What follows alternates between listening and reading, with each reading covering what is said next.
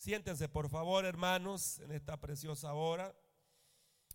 Gloria al Señor. Bien, este vamos, hermanos, a entrar a esta serie de enseñanza que les anuncié cuando estudiamos los ocho pactos que Dios ha hecho con el hombre. A lo mejor íbamos a darle continuidad con las siete dispensaciones, ya que hay un enlace, ¿verdad?, a lo que respecta a, los tiempos, algunas o algunos pactos, eh, hermanos, eh, concuerdan en tiempo con algunas dispensaciones. Así que vamos a estudiar entonces, diga conmigo, las dispensaciones. ¿Cuál es, el, cuál es la materia, hermanos? Las dispensaciones. Ahora, ¿Qué es una dispensación? Podríamos partir con esa pregunta. ¿Qué es una dispensación? ¿Alguien sabe lo que es una dispensación? Bueno, una dispensación, hermano, e, es, es la separación de épocas. O las dispensaciones son separaciones de épocas o dispensaciones de la historia sagrada. Amén. Entonces, Conmigo, las dispensaciones es la separación de épocas, es la separación de tiempos, amén. Es el método eh, más antiguo para estudiar la palabra del Señor. ¿Ok? Esto de las dispensaciones nos facilita, nos ayuda a estudiar la palabra del Señor. Ese método o este método no es solamente el más antiguo, sino que también es el más razonable. Con este sistema de estudio, todos aquellos que somos amantes a la palabra del Señor, a, estudiar la palabra del Señor, aprende, hermano, a hacer las divisiones de las revelaciones dadas por Dios a la raza humana. En este estudio de las dispensaciones, nuestro principal libro de texto, ¿cuál cree usted que va a ser? ¿Ah? La Biblia, la Biblia. Pues en ella encontramos la historia de la creación del mundo, de la naturaleza, del pasado, del presente y del futuro. Esa es la palabra del Señor. El estudio, hermanos, a lo que respecta a las dispensaciones, así como de otros temas bíblicos, se considera de una gran necesidad para, no solo para el liderazgo, sino para todos los cristianos en general. Pues muchos puntos que leemos en la Biblia nos cuesta entender. ¿No le ha pasado eso a usted? Hay pasajes que nos es difícil entendernos. Eh, nos parecen pasajes medio oscuros y serán aclarados, hermano, estos pasajes durante el estudio de las diferentes manifestaciones de la divinidad en las escrituras. Vamos a Génesis, Génesis capítulo 1. Verso 1. Todos sabemos ese verso que dice, en el principio creó Dios los cielos y la tierra.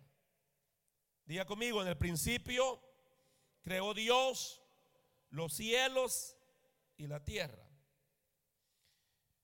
Este verso, hermano, es un verso que destruye o se destruye toda la filosofía de los evolucionistas, de los materialistas científicos. Usted sabe que hay una teoría del materialismo que dice, no, el ser humano es como una piedra que eh, por ahí apareció y al final desaparece y bueno, eh, tantas cosas que, menciona el, materialista, ¿verdad? el, la teoría de la evolución, usted sabe que ellos dicen no, que, que la creación que vemos, que eso fue un ping pong, que, que vinieron unas partículas y moléculas que se juntaron y entonces hubo una explosión y de esa explosión comenzó ya entonces a generarse lo que es el mundo y toda la creación y bueno, tantas cosas que hablan. Pero cuando nosotros vamos a la palabra del Señor, todo eso queda destruido. Porque la Biblia revela que en el principio creó Dios los cielos y la tierra. Amén, hermanos. Todo tiene un principio, todo tiene un creador, un inventor. El reloj que usted carga no fue que alguien dijo, bueno, vamos a tener un montón de metales al aire y a través de los átomos eso se va a convertir en un reloj. O sea, es difícil, es imposible. Entonces, de la misma manera, hermanos, nosotros estamos conscientes que Dios es el creador de todas las cosas. ¿Cuánto lo creen, hermano? Ahora vamos a Génesis capítulo 2, verso 1. Dice Génesis capítulo 2, verso 1. Fueron pues acabados los cielos y la tierra y todo el ejército de ellos. Note bien, dice que allá en Génesis 1.1, en el principio creó Dios los cielos y la tierra. Pero ya en el versículo 1 del capítulo 2 dice que fueron pues acabados los cielos y la tierra. Aquí hay una ley que se aplica, la ley de la repetición. En la Biblia hay esa ley la ley de la repetición, porque aquí está repitiendo algo que ya se dijo, pero se está ampliando. Dice que fueron pues acabados los cielos y la tierra y todo el ejército de ellos. Ahora, cuando habla este versículo y todo el ejército y todo el ejército de ellos, ¿a qué se está refiriendo? Bueno, el ejército está significando todo lo que ellos contienen. En el hecho creativo divino, creó Dios los cielos y la tierra. Se sobreentiende naturalmente cuando habla de todo el ejército de ellos, está hablando, hermanos, naturalmente de todo el sistema planetario conocido como planetas, ¿verdad? Como mundos le llaman a otros. Entonces, a eso se refiere. Ya en el capítulo 2, verso 1, que ya todo el sistema planetario, todo lo que vemos, hermanos, como el sol, la luna, sus planetas, todo eso, dice acá, ya estaba terminado, completado. Entonces la Biblia habla acerca de la creación. Ya aprendimos en Génesis 1.1 que el principio creó Dios que los cielos y la tierra. Entonces, ese, ese verso está hablando la creación del universo de cielos y tierra. A eso se está refiriendo. La creación, diga conmigo, la creación del universo cielos y tierra. ¿Ok? Entonces también tenemos la, creación de la vida orgánica. Vamos al capítulo 1 de Génesis. Mantenga su Biblia. Génesis 1.21. Donde dice, y creó Dios los grandes monstruos marinos y todo ser viviente que se mueve, que las aguas produjeron según su género y toda ave alada según su especie, y, vio Dios que era bueno. ¿Ok? Entonces notamos, hermano, que aquí está hablando de la creación de la vida orgánica. ¿Ve? O sea, ya vimos en el capítulo 1, verso 1, que ahí está hablando de la creación de qué dijimos? Del universo y qué más? Cielos y tierra. Pero ya a la altura, el versículo 21 está hablando de la creación de la vida orgánica, la vida animal. Porque usted nota que está hablando precisamente, dice, creó Dios los grandes monstruos marinos y todo ser viviente que se mueve, que las aguas produjeron según su género y toda ave alada según su especie, y vio Dios que era bueno. Vamos al versículo 26. Vamos al versículo 26, el mismo capítulo. ¿Qué dice el versículo 26? Entonces, como dice, dijo Dios, aquí hablando del Dios plural, hablando la Trinidad. Entonces digo Dios, hagamos al hombre a nuestra imagen, conforme a nuestra semejanza, y señoré en los peces del mar, en las aves de los cielos, en la bestia, en toda la tierra y en todo animal que se arrastra sobre la tierra. Aquí está hablando de una creación de qué? Del género humano, exacto. Entonces aquí, el verso 26, habla de la creación del género humano, el hombre. Amén. Este estudio, hermanos, de las dispensaciones, como dice Hechos, vamos a Hechos, capítulo 17, le voy a pedir un poquito de paciencia, lo que pasa que yo les dije que íbamos a usar como libro de texto la Biblia, la palabra de Dios. Hechos capítulo 17, verso 24, dice, el Dios que hizo el mundo y todas las cosas que hay, todas las cosas que en él hay, y les ha prefijado el orden de los tiempos. El orden de los tiempos. Porque ya explicamos que una dispensación es una época de qué? De tiempo. Es una, época de tiempo, una, es una etapa de tiempo. ¿Qué es una dispensación? Vuelvo y pregunto, ¿qué es una dispensación? Bueno, ya cuando vamos a un poquito más profundo la definición, basado ya a lo que dice Hechos 17, 24, 26, una dispensación, hermano, es un periodo, si usted quiere escribirlo eso, es un periodo durante el cual Dios prueba al hombre respecto a su relación con él. Eso es una dispensación un tiempo, digamos así, una época durante el cual Dios prueba al hombre conforme a su relación con Él. Es un tiempo de prueba. Entonces, estudiando la primera dispensación, que es lo que vamos a estudiar hoy, solo estoy dando una introducción. Entonces, eh, fue una etapa de qué?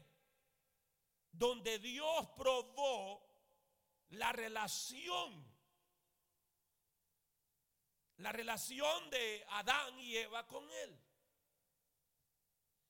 Desde el punto de vista humano, es un tiempo o periodo moral o de pruebas. Desde el punto de vista divino, es un intervalo de tiempo en el cual Dios trata con el hombre de cierta forma. O sea, se recuerdan que en los pactos también vimos esa, esa diferencia. Que en cada pacto Dios iba tratando con los hombres como de diferentes maneras. Amén, hermano, estamos aquí. Entonces, lo mismo en las dispensaciones, vamos viendo también que la forma como Dios iba tratando con el hombre. Cada dispensación comienza con una luz, eh, yo diría, e inspiración divina. Empieza con una luz cada dispensación. Pero ¿cómo termina cada dispensación? O sea, cuando inicia la dispensación, vaya, por ejemplo, ¿cómo empieza la dispensación de la inocencia? ¿Cómo empezó, hermano? Como una luz, con una inspiración divina. ¿Verdad? Cuando Dios iba preparando todo el escenario para que el hombre viviese en ese mundo, en ese paraíso. Eso es hermoso, hermano. Eso inspira, eso trae luz, ¿verdad que sí? ¿Verdad? Pero ¿cómo termina esa dispensación? ¿Cómo termina? Con oscuridad, con juicio. Entonces, por lo general, cada dispensación empieza así. Empieza con, con luz e inspiración, con esa inspiración divina. Pero al final termina con oscuridad y juicio. En cada dispensación hay un pacto entre Dios y el hombre, del cual Él es el actor en esos pactos. Dios establece ciertas condiciones que se deben de ser cumplidas en el hombre. Entonces, eh, en nuestro estudio acerca de lo que son las dispensaciones, encontramos siete dispensaciones, que si usted quiere escribirla puede hacerlo. La primera dispensación es la dispensación de la inocencia. La segunda dispensación es la dispensación de la conciencia. Tercer elemento o tercera dispensación es la del gobierno humano. Cuarta dispensación, lo que es la dispensación de la promesa. Quinta dispensación, la dispensación de la ley. Sexta eh, dispensación, que es la dispensación de la gracia. Y séptima dispensación, que es la dispensación del reino, que tiene que ver con el reino milenial. Ya aprendimos acerca que hay cuántos pactos, cuántos pactos hizo Dios con el hombre. Ocho, ocho pactos, ¿verdad? Siete dispensaciones, pero ocho pactos. Los pactos de Dios para con el hombre, ¿verdad? Son ocho, o sea, fueron ocho. ¿Cuál fue el primero? ¿Se recuerdan? El primer pacto. Ah, exacto, el pacto edémico, o sea, el pacto eh, allá en Adán. El segundo pacto, adámico, ¿verdad? Eh, hecho con Adán. De hecho, hermano, el pacto edénico, eh, fíjese que ese pacto fue hecho con Adán también. El pacto adámico hecho con Adán y Eva después de su descendencia o de desobediencia, quiero decir. El tercer pacto, ¿cuál fue? Que estudiamos. El pacto con Noé. ¿Cuándo sucedió esto? Después del diluvio, exacto. Cuarto pacto, el pacto, el pacto con Abraham, el cual fue confirmado a su hijo Isaac y a su nieto Jacob. Quinto pacto, el pacto mosaico con Moisés, hecho con Moisés, después del éxodo, después de la liberación que Dios hizo al pueblo de Israel. Y tenemos el sexto pacto, que es el pacto palestino, hecho con Israel. Y tenemos el séptimo pacto, que es el pacto davídico, hecho con David. Octavo pacto, el nuevo pacto, correspondiente al periodo que seguirá a la manifestación de Cristo. Entonces, volviendo otra vez, por eso les dije que eh, eh, esto está bien, está bien en, en ese engranaje, hermanos, ¿verdad? También sincronizado lo que son los pactos con las dispensaciones. Pero retomando cada uno de los periodos dispensacionales, se destacan cuatro cosas. ¿Ok? Número uno, hay una nota dominante. ¿Ok? A lo que respecta a las dispensaciones. Hay una nota dominante. O sea, hay algo que se establece como, como gobierno. Número dos, hay un propósito definido en el plan de Dios. Cada dispensación eh, lleva ese elemento importante. Hay un plan específico definido de parte de Dios para ese tiempo, para esa época. En tercer lugar, hay una persona sobresaliente en esa dispensación. Vaya, le, voy a hacer fácil la pregunta. Por ejemplo, eh, en lo que es la dispensación de la gracia, ¿quién es el sobresaliente? Jesucristo, exacto. Entonces siempre hay una persona sobresaliente en cada dispensación. Hay un, en cuarto lugar, hay un acontecimiento que se destaca generalmente en cada dispensación. Entonces, hoy vamos, hermano, ya a entrar lo que es, diga conmigo, la dispensación de la inocencia. ¿Ok? Eso es lo que vamos a estudiar este día la dispensación de la inocencia. Esa es la primera dispensación. Si alguien le, pregunte, le pregunta a usted, por ejemplo, ¿cuál es la primera dispensación? ¿Cuál es la respuesta? La dispensación de la inocencia. Esa es la primera dispensación conocida como época de la inocencia. Fue presidida de la creación y comenzó con la creación del hombre. Ahí se origina esta dispensación. Es imposible determinar cuántos años duró esta dispensación. No hay forma, no hay manera para determinar cuánto tiempo duró, cuántos años duró esta dispensación. Solo sabemos que abarca eh, todo, el tiempo de la creación del hombre hasta su expulsión del jardín del Edén. En otras palabras, esta primera dispensación viene desde el capítulo 1 de Génesis, si lo hacemos un poquito generalizado, hasta el capítulo 3 de Génesis. capítulo 1, 2 y 3, y ahí termina la primera dispensación. No se saben cuántos años ocurrieron, pasaron. Del capítulo 1 al 3 no se sabe. Pero sí tenemos en claro cuándo inicia esta dispensación. ¿Cuándo inicia esta dispensación? En el capítulo 1 que habla de la creación de quién? Del hombre, Génesis 1, 26. Y termina esta dispensación cuando? En el capítulo 3, ¿cuándo qué? ¿Qué sucedió? ¿Cuál es el evento ahí más sobresaliente del capítulo 3? Cuando hubo la expulsión del jardín del Edén. Cuando sacaron, cuando deportaron a Adán y a Eva. Génesis 3:24. Génesis 3:24.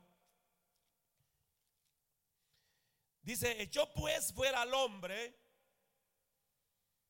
y puso al oriente del huerto de Edén querubines y una espada encendida que se revolvía por todos lados para guardar el camino del árbol de la vida. ¿De qué está hablando aquí, hermanos? Del, del final de la primera dispensación. Comenzamos allá cuando Dios hizo al hombre a su imagen y semejanza. Y ahí inicia la, primera dispensación. Ahí empieza en ese estado de inocencia. Amén. Y como usted ve, todo era maravilloso. Porque ya aprendimos que el inicio, por lo general, de una dispensación eh, eh, es algo de luz, es algo, hermano, de inspiración divina, es algo maravilloso. Pero ¿cómo está finalizando aquí? con oscuridad, con juicio. Porque esos querubines no por gusto tenían esa espada, hermano. ¿Cuánto alaban al Señor?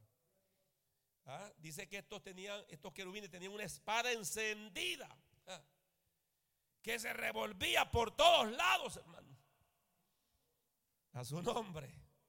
¿Para qué? Para guardar el camino de la vida. Entonces, Alguien puede decir, bueno, pero, pero como que hay, hay algo oscuro en este pasaje. Se recuerda que le dije yo que había partes de la Biblia que, que son bien difíciles de entenderlos. Y usted dice, pero ¿por qué estos ángeles estaban puestos allí cuando Adán y Eva habían pecado y ellos querían regresar a la vida? ¿Por qué no permitirles que volvieran otra vez al árbol de la vida? Dice claramente que una vez que el hombre fue expulsado, echado fuera del jardín del Edén, del huerto del Edén, entonces ¿qué Dios hizo? Puso qué?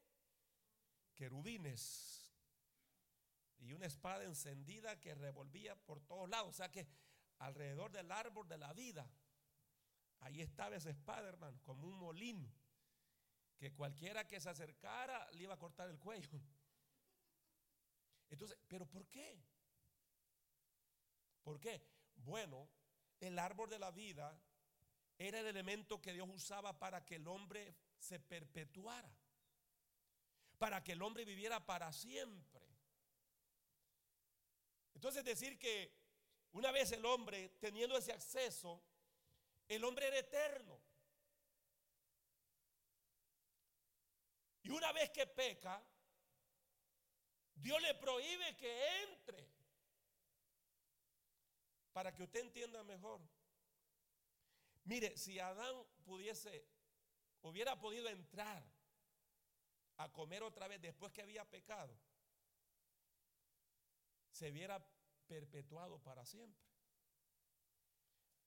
Fuera un Adán Hitler, pues, para que usted entienda.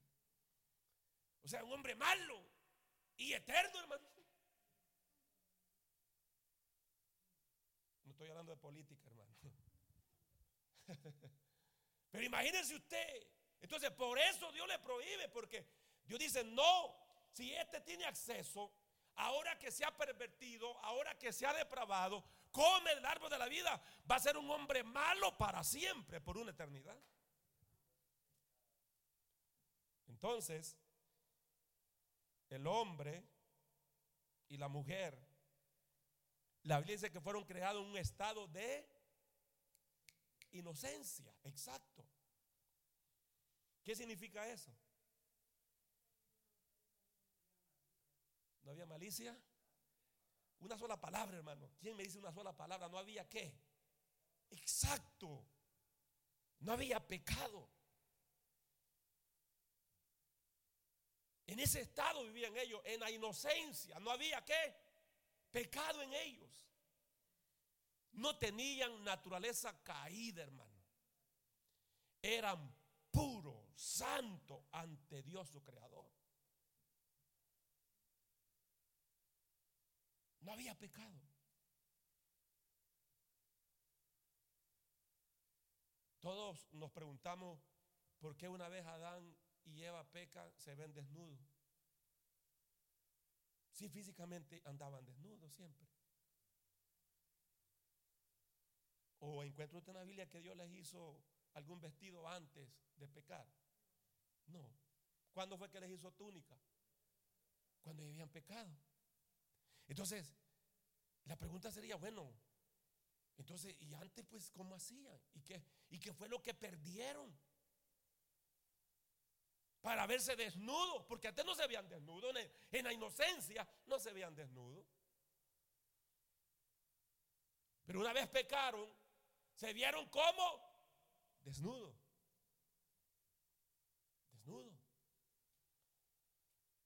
No hay duda, hermano, que había una vestimenta especial en Adán y Eva antes de pecar. Y esa vestimenta una vez pecaron, se les quitó. ¿Cuánto alaban al Señor? Esa vestimenta se le llama un haz de luz de santidad.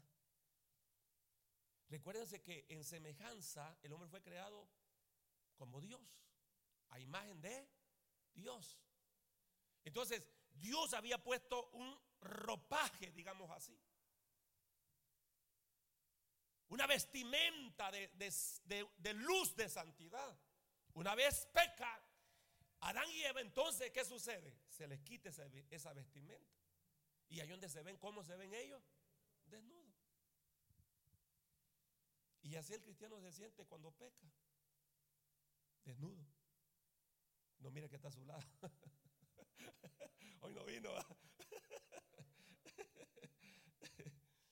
Entonces, eh, fue colocado Adán y Eva en un ambiente, hermanos, de inocencia, un ambiente ideal y fue sujeto a una prueba absolutamente simple y sencilla de superar, ¿verdad? Según el retrato bíblico, fue la dispensación de menor duración, ¿verdad? Vuelvo, repito. ¿Cuándo inicia la primera dispensación? ¿Cuándo inicia? En Génesis 1.26, en la creación del hombre. ¿Y termina cuándo? Génesis 3, 24, donde fue expulsado el hombre del huerto del Edén. Esta dispensación se llama la inocencia, pues Adán y Eva eran inocentes. No conociendo por experiencia la diferencia entre el bien y el mal. Ellos lo sabían por conocimiento nada más, pero no por experiencia. Yo les digo, este es el, el árbol del fruto de qué? De la ciencia de él. Bien y del mal. Entonces ellos sabían, pero nunca lo habían experimentado. Entonces por experiencia, ellos eh, no sabían diferenciar entre el bien y el mal. Lo sabían por el conocimiento. La palabra inocencia sirve para designar la condición moral del hombre creado por Dios. El hombre fue creado en un estado de santidad, ¿verdad? En un estado de santidad. La revelación de la voluntad de Dios en la dispensación. Mire cuál era la voluntad en esta primera dispensación. ¿Cuál era la voluntad de Dios? En este periodo, en este tiempo, en esta época, Dios dio a conocer al hombre su voluntad, que se resumía, si lo quiere anotar, si quiere anotar lo que es la revelación de la voluntad de Dios en la primera dispensación. Número uno, la voluntad de Dios era que llenaran la tierra, poblaran la tierra. Esa es la voluntad de Dios multiplicaos, multiplíquense. Número dos, sojuzgar la tierra, o sea, gobernar, ejercer dominio. Número tres, la voluntad de Dios era que comieran solo, ¿qué? Aprendimos en los, en los pactos, que solo comieran, ¿qué? En esta dispensación, hierbas y frutos. Esa es la voluntad de Dios en esta dispensación. ¿Cuál era la voluntad de Dios en cuarto lugar? Cultivar la tierra. Y ya aprendimos que Adán y Eva no es que estaban solo paseando en el huerto. Ellos trabajaban, hermano. O sea, eso que, esas canciones que dicen que el trabajo es un castigo, eso no es cierto. ¿Sí? Porque aún antes del pecado, antes que el hombre pecase o cayese de la gracia, ya había trabajo. Sí, ellos tenían que labrar, dice el huerto, cuidar el huerto. Usted no solo va a sembrar y hay que, no, usted tiene que cuidar, labrar. Entonces, en quinto lugar, la voluntad de Dios era que se abstuviesen del fruto prohibido. O sea, del árbol de la ciencia, del bien y del mal. Entonces, eso expresa la voluntad de Dios en esta primera dispensación. ¿En qué ambiente vivía Adán y Eva, hermano? ¿En qué, ambiente, en ese estado de inocencia? ¿En qué, en qué ambiente vivían ellos? ¿Ah? Cuando usted lee Génesis, toda la creación del universo, cielos y tierra, la creación de los animales, la creación del hombre, usted se va a dar de cuenta que hay una expresión que se repite. ¿Cuál es esa expresión que se repite muy constante en la creación? Exacto, que era bueno. Que era bueno. Todo lo creado era, como dice Dios, bueno. Era tan bueno que no habían animales feroces, hermano. Era tan bueno ese ambiente que no había necesidad de aire acondicionado o aire caliente. O sea, no había ni frío ni calor. Qué bonito, hermano, ese mundo, ¿verdad? ¿Ah?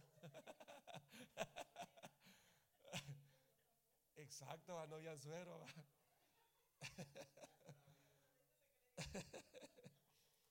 ¿Ah? O sea, un ambiente hermoso, hermano. Mire qué ambiente que tenía Adán y Eva.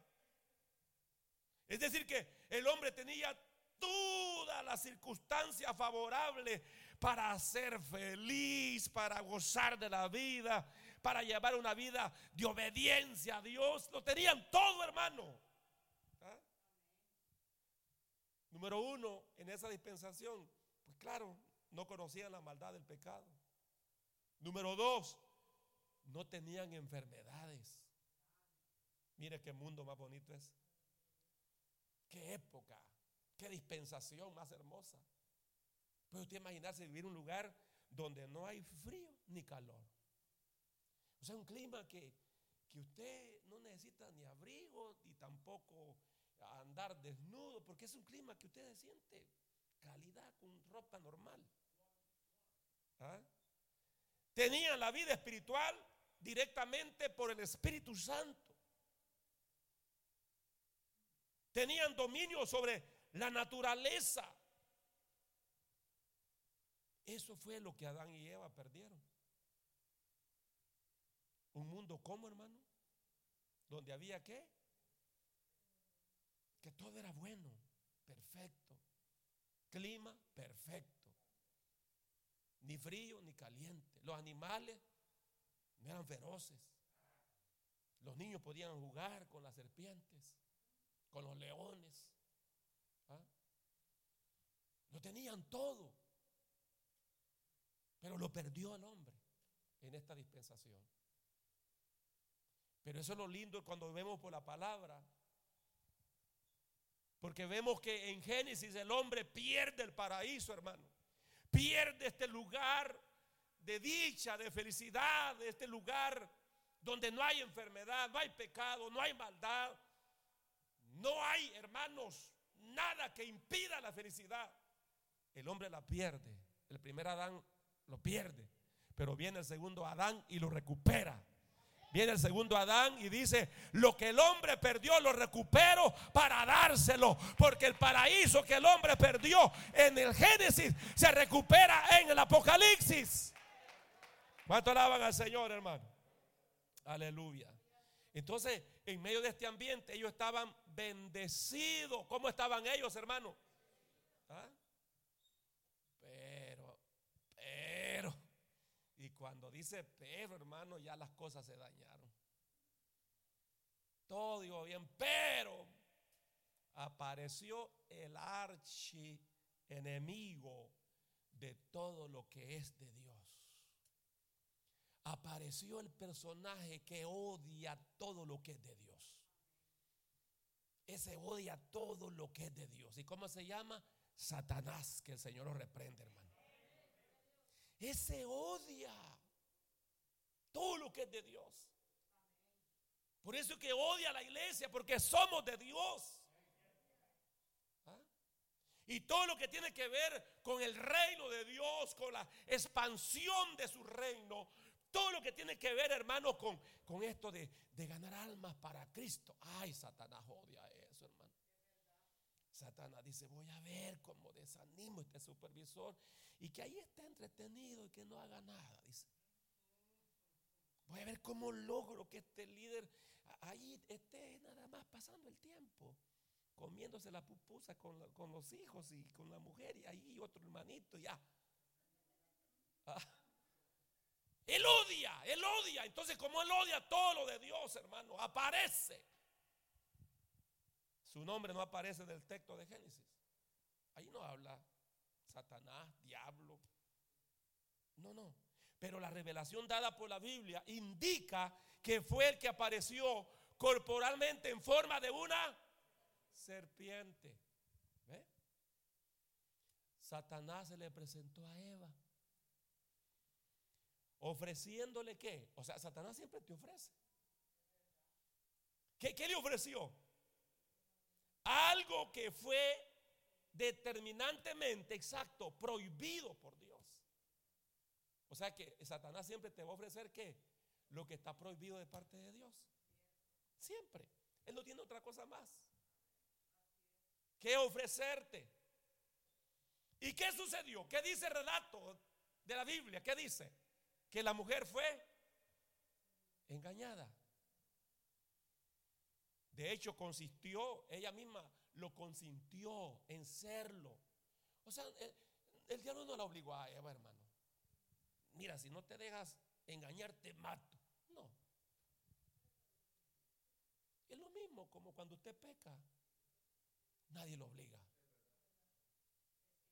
Mire qué carita pusieron ya.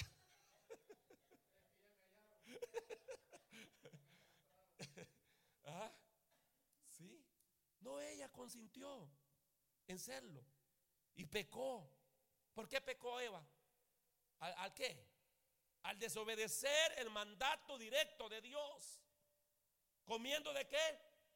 Del fruto que no debía de comer. ¿Ah? Ella de hecho, hermano, se acto erigió como cabeza de Adán. Por eso que uno de los juicios que cae cuando Dios da el juicio al hombre, a la mujer, hasta la culebra también, hermano, a la serpiente que es Satanás, en los juicios, ¿qué se le dice a la mujer?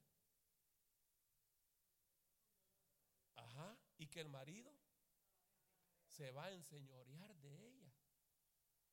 Entonces, porque, note bien, el problema fue que Eva tomó la posición de Adán.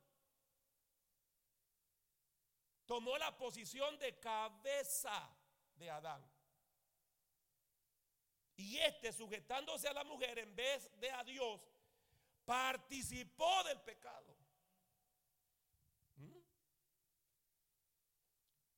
O sea, hermano, e, esto y esto no grabando lo presente, pero se ha visto cómo grandes hombres de Dios no cumplen su llamado o su función donde Dios los tiene, porque de repente la mujer comienza a tomar el papel de cabeza,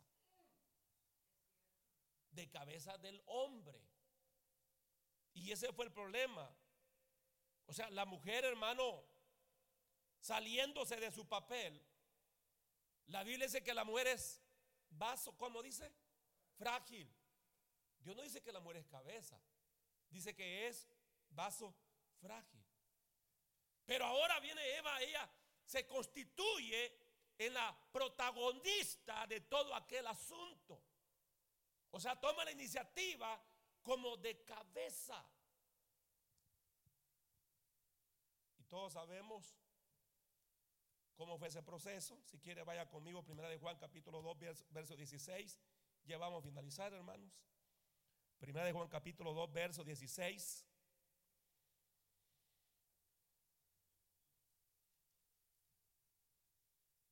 Dice, porque todo lo que hay en el mundo, los deseos de la carne, los deseos de los ojos, Primera de Juan 2.16. Y la vanagloria de la vida no proviene del Padre, sino de dónde? Del mundo. ¿Ok? Mire, vamos a Génesis capítulo 3 porque, para que usted vea cómo, cómo esto está relacionado. El verso 1 dice, pero la serpiente era astuta más que todos los animales del campo que Jehová Dios había hecho, la cual dijo la mujer, con que Dios os ha dicho, no comáis de todo árbol del huerto. Y la mujer respondió a la serpiente, del fruto de los árboles del huerto podemos comer, pero del fruto del árbol que está en medio del huerto, dijo Dios, no comeréis de él ni lo tocaréis para que no muráis. Entonces la serpiente dijo a la mujer, no moriréis sino que sabe Dios que el día que comáis de él serán abiertos vuestros ojos y seréis como Dios sabiendo bien, sabiendo el bien y el mal. Y vio la mujer que el árbol era qué? Bueno para comer y que era agradable a los ojos y el árbol codiciable para alcanzar la sabiduría y tomó de su fruto y comió y dio también a su marido, el cual comió a sí mismo como ella. Entonces, aquí está hablando, diga conmigo, la tentación. La tentación de Eva, ¿verdad? Y aquí tenemos, hermano, basado a 1 de Juan 2.16, la elección que toda la tentación del mundo se encierra en tres categorías. La primera categoría es los deseos de la carne. ¿Qué es los deseos de la carne? Lo que satisface los apetitos o deseos carnales. ¿Ok? Entonces, note que toda tentación va a llevar eso. Algo que apele a tu apetito carnal.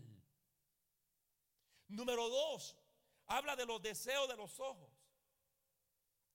¿Qué es eso, pastor? Bueno, todo lo que satisface los apetitos, deseos, eh, lo que tiene que ver con la vista, ¿verdad? Todo, aquello que, es prohibido de parte de Dios. Vaya, vamos así, para simplificarlo, la pornografía, por ejemplo. Eso es algo que está prohibido por Dios, hermano. Cuando dicen amén? ¿Ah? ¿Y qué es lo que hace la pornografía? Te trae una satisfacción, primeramente a dónde? ¿Por qué se hacen así, hermano? Si no lo voy a acusar, hombre. ¿Ah? Trae satisfacción a la vista. ¿Mm? Entonces, y eso es lo que, note bien, toda tentación se encierra en estas tres categorías. Número uno, los deseos de qué? De la carne. Número dos, los deseos de qué? De los ojos. Número tres, la vanagloria de la vida. ¿Cuál es la vanagloria de la vida? Lo que satisface el orgullo propio. Cuando la persona es yo, yo. O sea, yo, yo y yo. ¿Ah?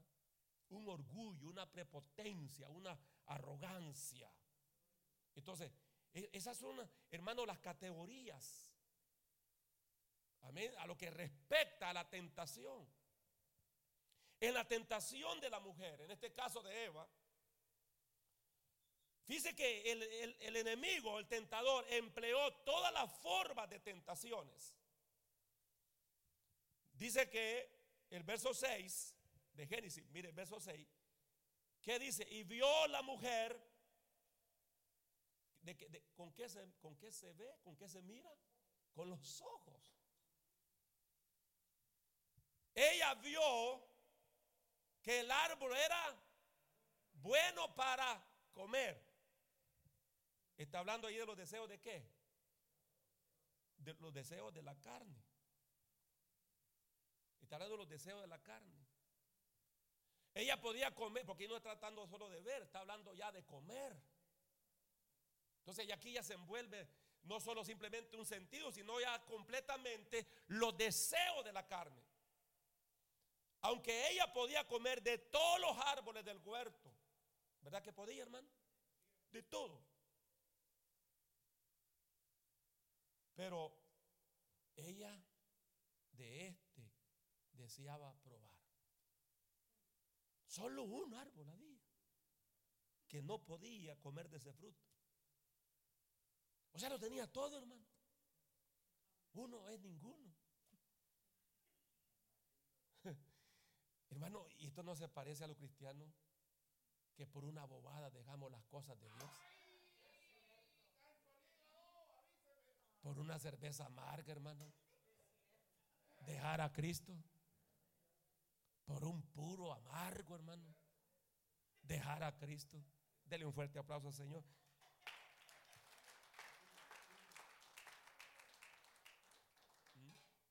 Entonces ella deseaba probar. Génesis 3.6 dice que era agradable, allí sí, dice que era agradable a qué?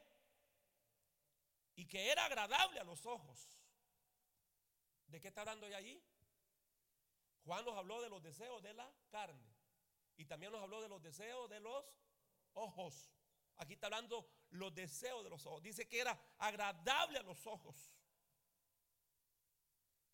Entonces, mire, note bien, hermano al contemplar las cosas prohibidas, solo sirven para alimentar un deseo desenfrenado. Para eso nada más.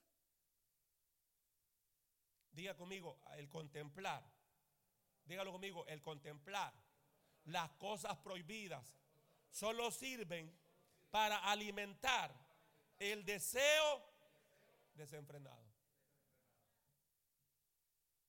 Tremendo.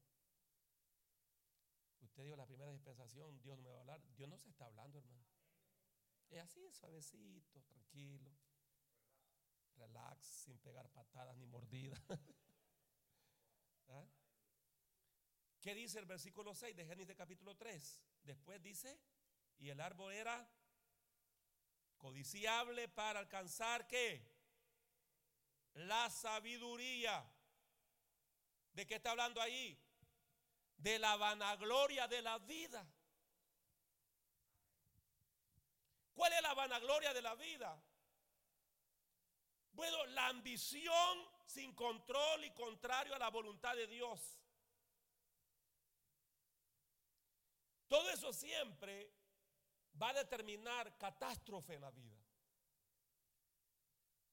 Cuando queremos alcanzar todo lo que no va de acuerdo a la voluntad de Dios.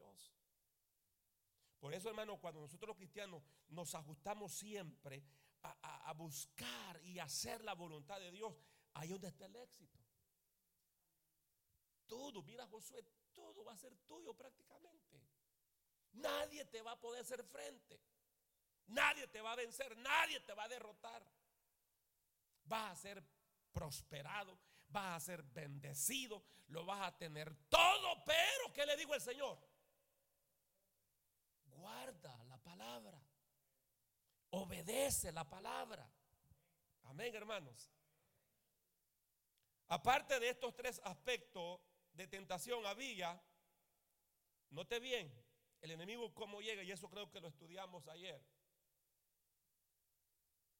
Él pone duda o le pone duda a Eva de lo que Dios le había dicho. Le puso duda. ¿Dónde es que encontramos eso? Bueno, cuando claramente le da la declaración al tentador y le dice que no va a haber castigo. Porque le digo, no moriréis no moriréis. Entonces, lo que está haciendo Satanás es poniendo duda. Entonces, luego le da la idea de que Dios no les cuidaba bien. Lo mismo nos pasa a nosotros. ¿Qué es lo que el enemigo trata? Poner duda en nosotros. Y muchas veces ahí está cuestionándonos. No, ¿y, tú qué crees que sos salvo? No, tú eres un religioso, tú estás practicando una religión más y comienza el enemigo a sembrar duda y duda y duda. Así trabaja él. Eso fue lo que le dijo, o lo que implantó en Eva, duda. No, Dios ha dicho que van, no, no se van a morir. No, no, no, no. Eso no es cierto. Y luego lo otro es, mira, mira, Dios no te está cuidando como debe de cuidarte. Dios les está engañando a ustedes. Dios no está siendo fiel a sus promesas.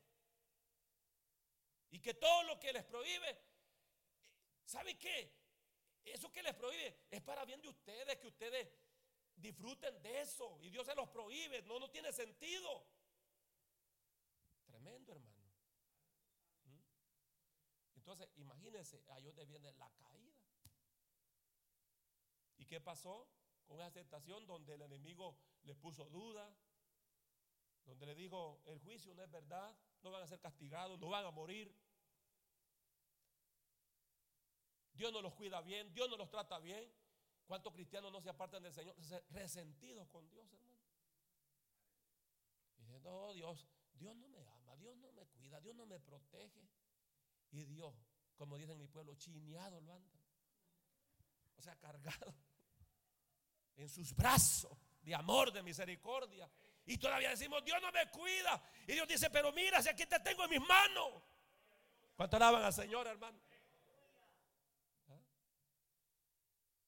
Me recuerdo, estaba iniciando, primer año de, mi vida cristiana y, de repente a una hermana se le muere su, hijo.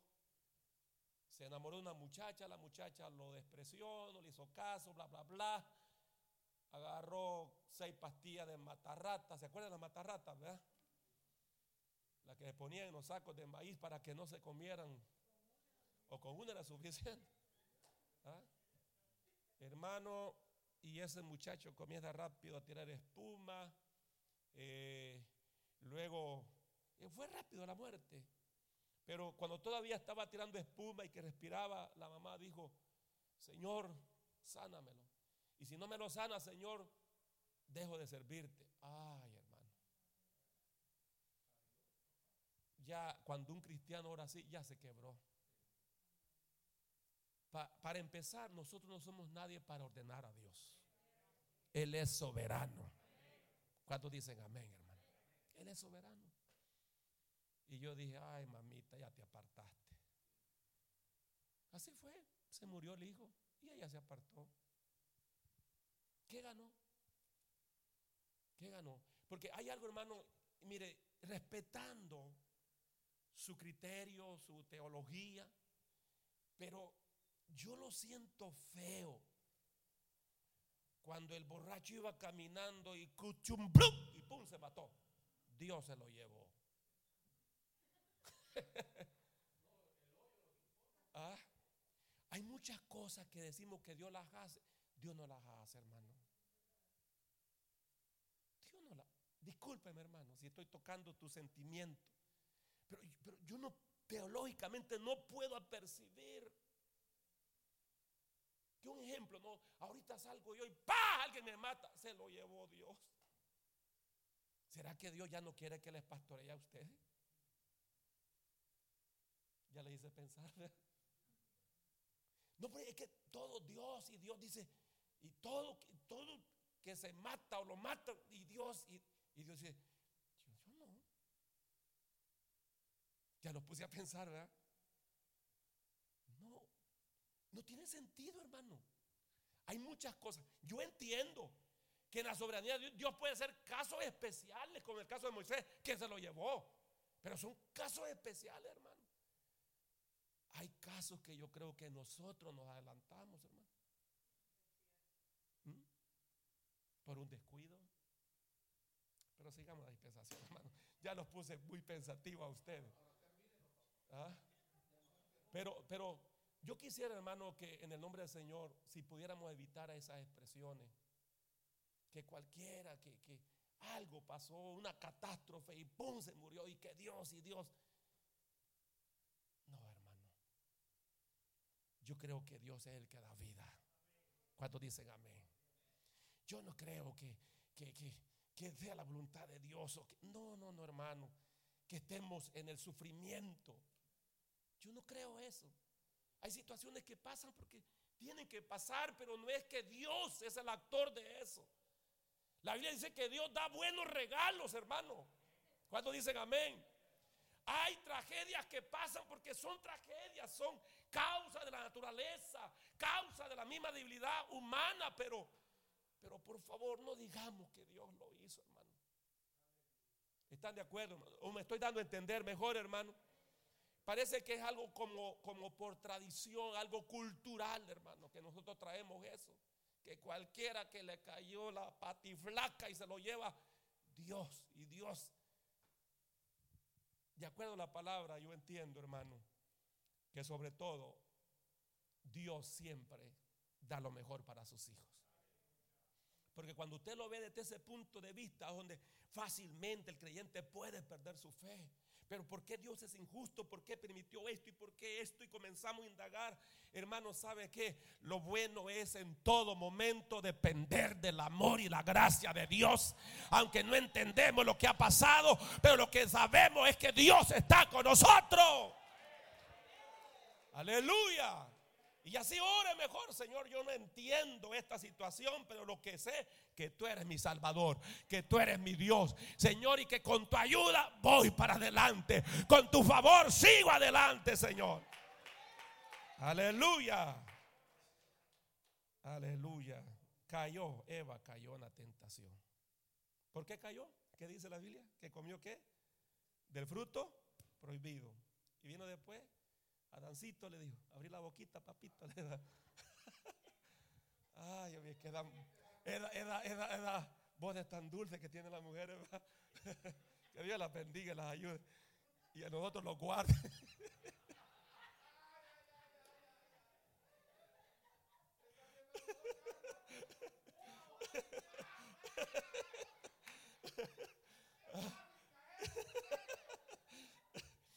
ya, vino aquel y mi amor le dijo, el frutito aquel que dijo el Señor, abre la boca, vos dale, le dijo.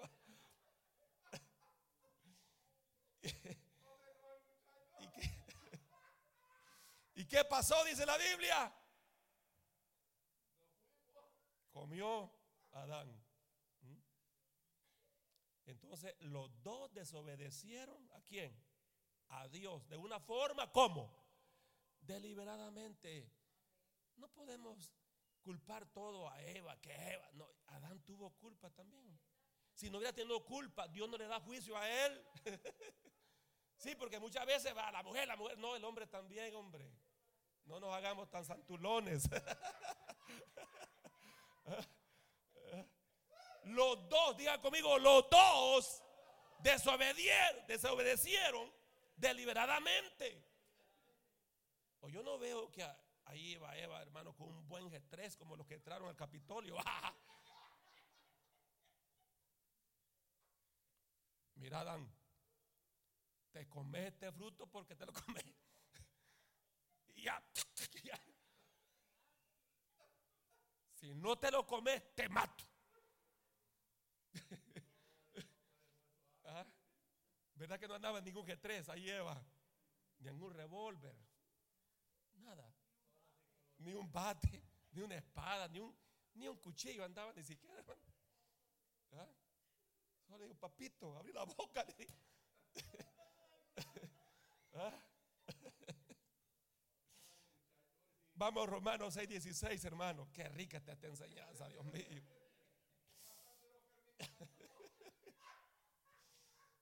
Yo pensé que este estudio de la primera dispensación iba a estar aburrida con ustedes.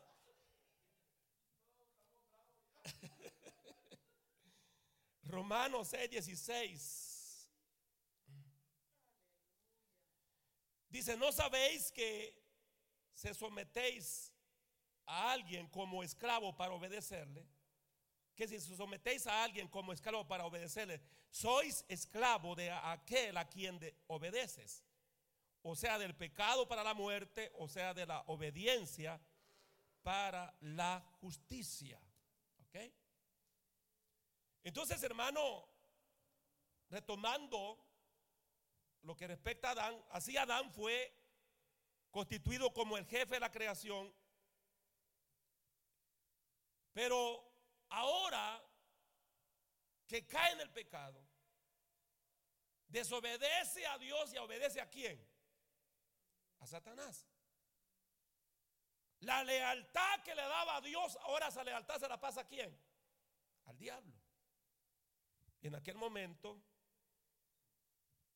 Adán entregó el mundo en las manos del maligno.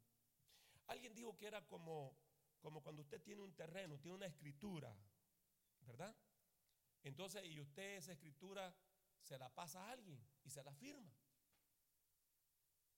Así hizo Satanás. Una vez pecó, le entregó todo, todos los bienes que Dios le había dado a él. Entonces, en aquel momento, ya el mundo pasó en manos de quién? del maligno. ¿Verdad?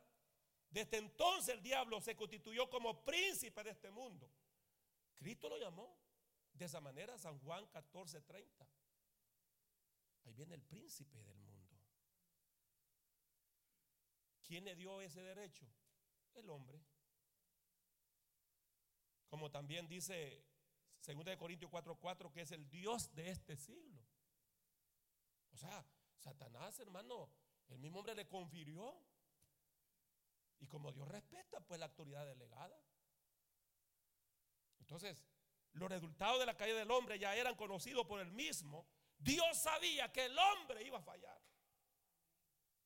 Dios lo sabe todo, hermano. Por eso fue que Él preparó un cordero desde antes de la fundación del mundo.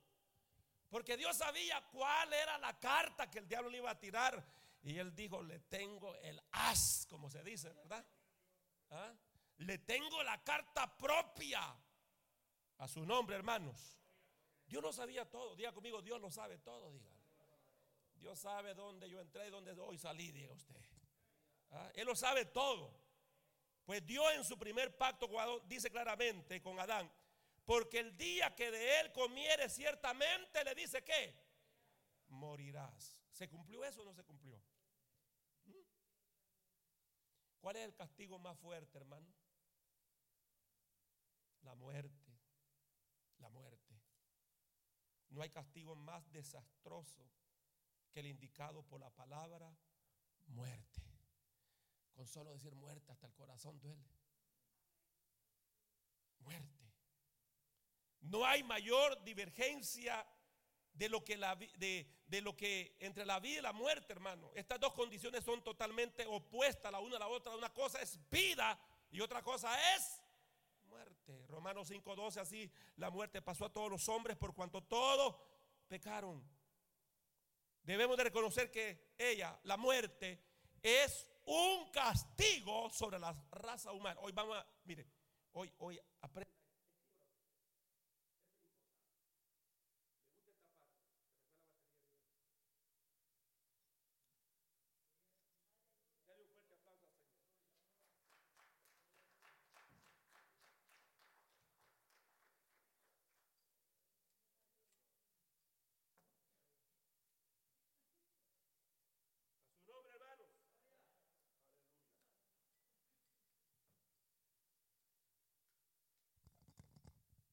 Ok, entramos entonces a lo que respecta cómo debemos de reconocer la muerte.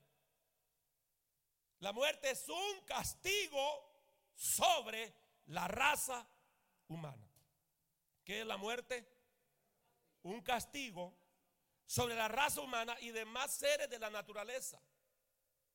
Un gran error que hemos cometido muchos cristianos, y me incluyo yo. Decimos, la muerte es una cosa natural, errado. Hoy en esta dispensación o la primera dispensación aprendemos que la muerte no es algo o cosa natural. La muerte es castigo para la raza humana. Así que vamos a tratar de superar ese lenguaje. Ustedes saben de que la muerte es algo natural, una cosa natural. No, no, no, no. La muerte la muerte, ¿qué es la muerte? Dijimos. Castigo a la raza humana. No es cosa natural. Evitemos expresión ya. Se murió, ah, es cosa natural, hermano. No, no. Se murió Julano, ese es el castigo de Dios, hermano. Por causa del pecado vino la muerte. Y, es, y que así es. Por causa del pecado. Está fuerte esta palabra, hermano. Pero es la verdad. ¿Mm? Génesis 2.17. Hermano, disculpe que me estoy extendiendo, pero es que no puedo dejar esta, no puedo dejarlo así sin terminar. Ya, ya vamos a finalizar, hermano. Discúlpeme ahí. Pero, pero es que esta enseñanza tenemos que culminarla. ¿Me dan tiempo, hermanos? Y si no, terminemos ya. Génesis 2.17.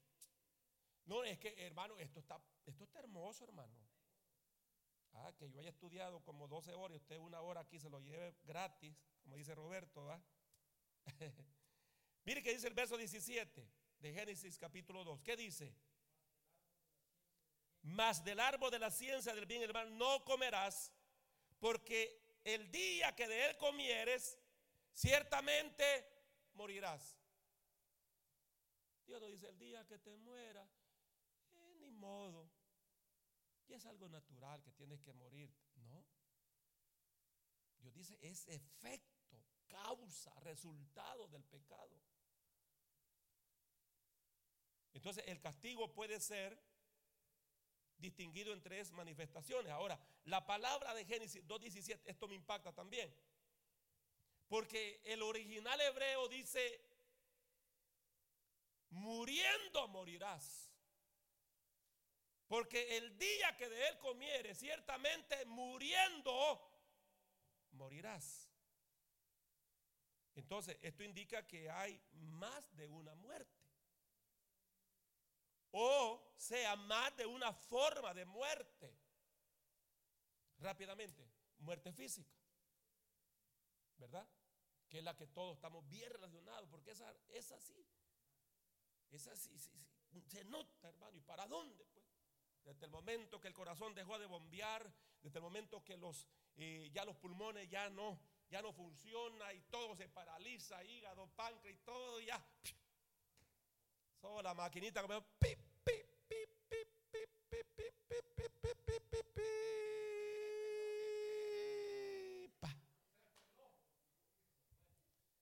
¿Cómo se le llama eso? Muerte física. Ahora, la pregunta sería, hermano, es que estas clases es para pensar y quemar neuronas, hermano. Así que tómese un buen café canadiense cuando venga para acá, para que no se me duerma. okay. Pregunta, pregunta a mis estudiantes, rápido, hermano, ya, ya para finalizar. Cuando Adán y Eva pecaron, ¿se murieron? Exacto, físicamente, a pesar de que no cayeron muertos en el instante. Comieron el fruto prohibido. Pero ¿qué pasó? El principio de la muerte comenzó a operar en sus cuerpos, aún de la muerte física. Ya, exacto, cuenta. Es como nuestra vida. Desde que nacemos nosotros estamos muriendo. Exacto.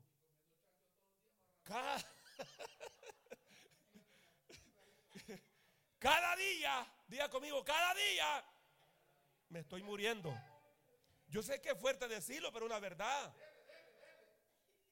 Cada día nos estamos muriendo. ¿Mm? Entonces, pero una vez que Adán y Eva pecaron, entonces comenzó el principio de la muerte a operar en sus cuerpos. A partir del instante que desobedecieron sus cuerpos, pasaron a un plan inferior. En otras palabras, comenzaron a morir. Todos los seres humanos, siendo descendientes de Adán, están en Adán. Lo que se relaciona al pecado. La Biblia enseña que la muerte opera una separación entre el cuerpo, el alma y espíritu. ¿Qué es la muerte física? ¿La separación de qué? Del alma y espíritu. Amén. La, muerte física es esa separación, gloria al Señor, cuando ya una vez el alma y el espíritu se separa del cuerpo. Es una separación. La muerte espiritual. Yo les digo, no coman, porque el día que de él comieran ciertamente, ¿qué? Moriréis. Entonces, la muerte espiritual. Tal cual la muerte física, la muerte espiritual también opera en una separación. Antes de pecar, ¿qué pasaba con Adán? Tenía comunión con Dios, teniendo en él la fuente de vida. Había una comunión íntima. Estaban unidos. Pero al pecar Adán, ¿qué pasó, hermano? Quedó separado de Dios. ¿Por qué? Por la barrera del pecado. El pecado hace separación entre Dios y los hombres. Entonces, al quedar, hermano, en esa separación de la barrera del pecado, quedó separado de la vida. Esa es la muerte espiritual. La muerte en ese sentido cayó sobre ellos inmediatamente, tornándolos en personas que tenían vida física, porque no, se murieron ahí, no. O sea, ellos tenían vida física, se seguían, eh, ¿qué? Haciendo sus rutinas, ¿verdad? Caminaban, bebían agua, comían, pero al mismo tiempo estaban como muertos espiritualmente. Entonces, al participar de la naturaleza adámica, el hombre nace muerto espiritualmente. Ya una vez que ya nace el ser humano, ya viene contaminado por el pecado de Adán. Viene muerto. Cada persona que nace en esta tierra ya nace como muerto espiritualmente. Esto es fuerte.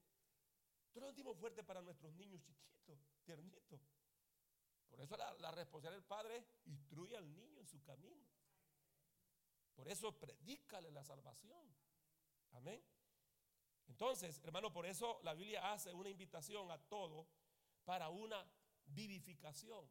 Efesios 2.1 dice, Él dio vida a nosotros cuando estábamos muertos en vuestros delitos y pecados.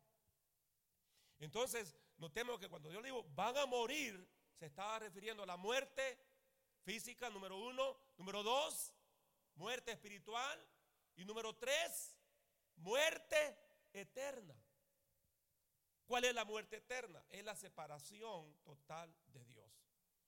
Billy Graham en uno de sus mensajes, él dijo, el infierno es estar separado o alejado de Dios. Toda persona que no le sirve a Dios está en el infierno, hermano. Está en el infierno, está separado de Dios. Eso es muerte eterna.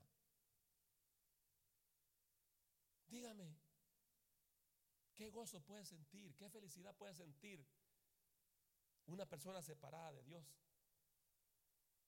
Por muchos placeres que el mundo le ofrezca, no va a encontrar lo que nosotros tenemos en Cristo Jesús. ¿Cuántos dicen amén en este lugar?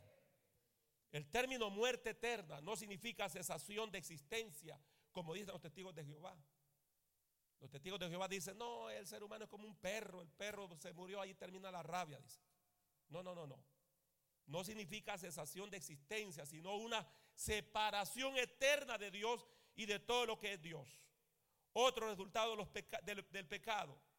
O sea, como consecuencia del pecado, se perdió la comunión con Dios, número uno. Número, número dos, perversión de la naturaleza moral. Número tres, la sujeción a las enfermedades. Número cuatro, la esclavitud del pecado. Número cinco, la maldición que cayó sobre la tierra.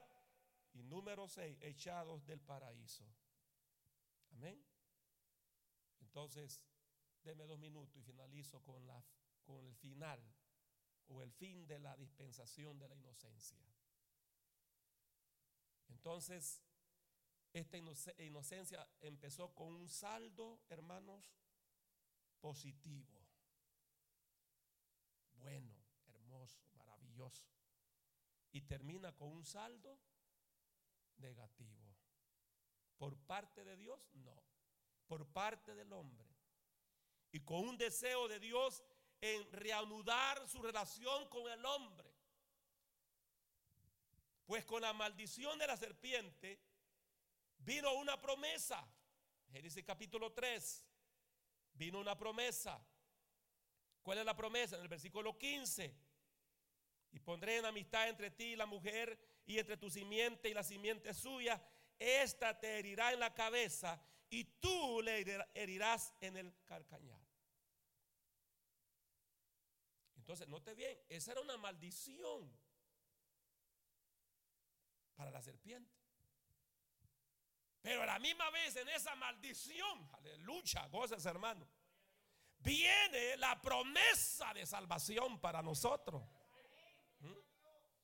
Donde claramente le dice, sí, tú le vas a golpear, ¿verdad? Pero dice, y pondré en amistad entre ti la mujer y entre su simiente y la simiente suya. Esta herirá tu cabeza. O sea, está hablando de la profecía mesiánica. Tú es cierto, le vas a golpear al cacañal. Tú es, es, cierto, lo vas a llevar a una cruz. Es cierto, ahí aparentemente como que lo han matado, le ha quitado la vida, pero es una herida, no de muerte. Él sí te va a dar, el Mesías Jesús te va a dar en la cabeza. Y esa promesa se cumplió en la cruz del Calvario. Jesús murió por nosotros. En esta promesa estaba la semilla cuyo fruto fue Cristo, hermano. Amén. Gloria al Señor. Todo lo perdió el primer Adán en esta dispensación, pero Cristo viene y recupera lo que el primer Adán perdió. Al terminar esta dispensación, Dios hace su segundo pacto con Adán. Comienza allí, ya a la altura, quizás leámoslo y con eso finalizamos. Verso 14 del capítulo 3 en adelante. Dice, y Jehová Dios dijo a la serpiente, por cuanto esto hiciste, maldita serás entre todas las bestias, entre todos los animales del campo, sobre tu pecho andarás y polvo comerás todos los días de tu vida, y pondré en amistad entre ti, la mujer, y entre tu simiente y la simiente suya, esta te herirá en la cabeza y tú le herirás en el calcañar. A la mujer dijo, multiplicaré en gran manera los dolores en tu preñez, con dolor darás a luz los hijos, y tu deseo será para tu marido y él se enseñorará, de ti. O sea, en otras palabras, dijo, mujer, por la desobediencia, tu voluntad será sujeta a tu marido. Así que cuando, hermana, pase esto, parte del juicio. No es problema de los hombres. Y el hombre dijo, por cuanto obedeciste a la voz de tu mujer, Viene juicio cuando los hombres se someten.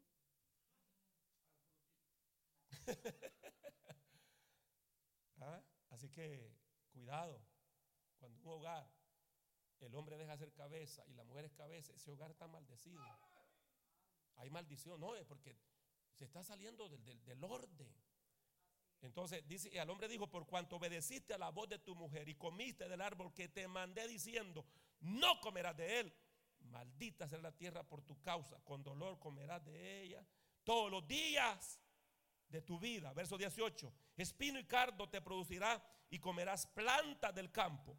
Con el sudor de tu rostro comerás el pan hasta que vuelvas a la tierra, porque de ella fuiste tomado, pues polvo eres y al polvo volverás. Vamos a estar de pie, hermanos. Gloria a Dios.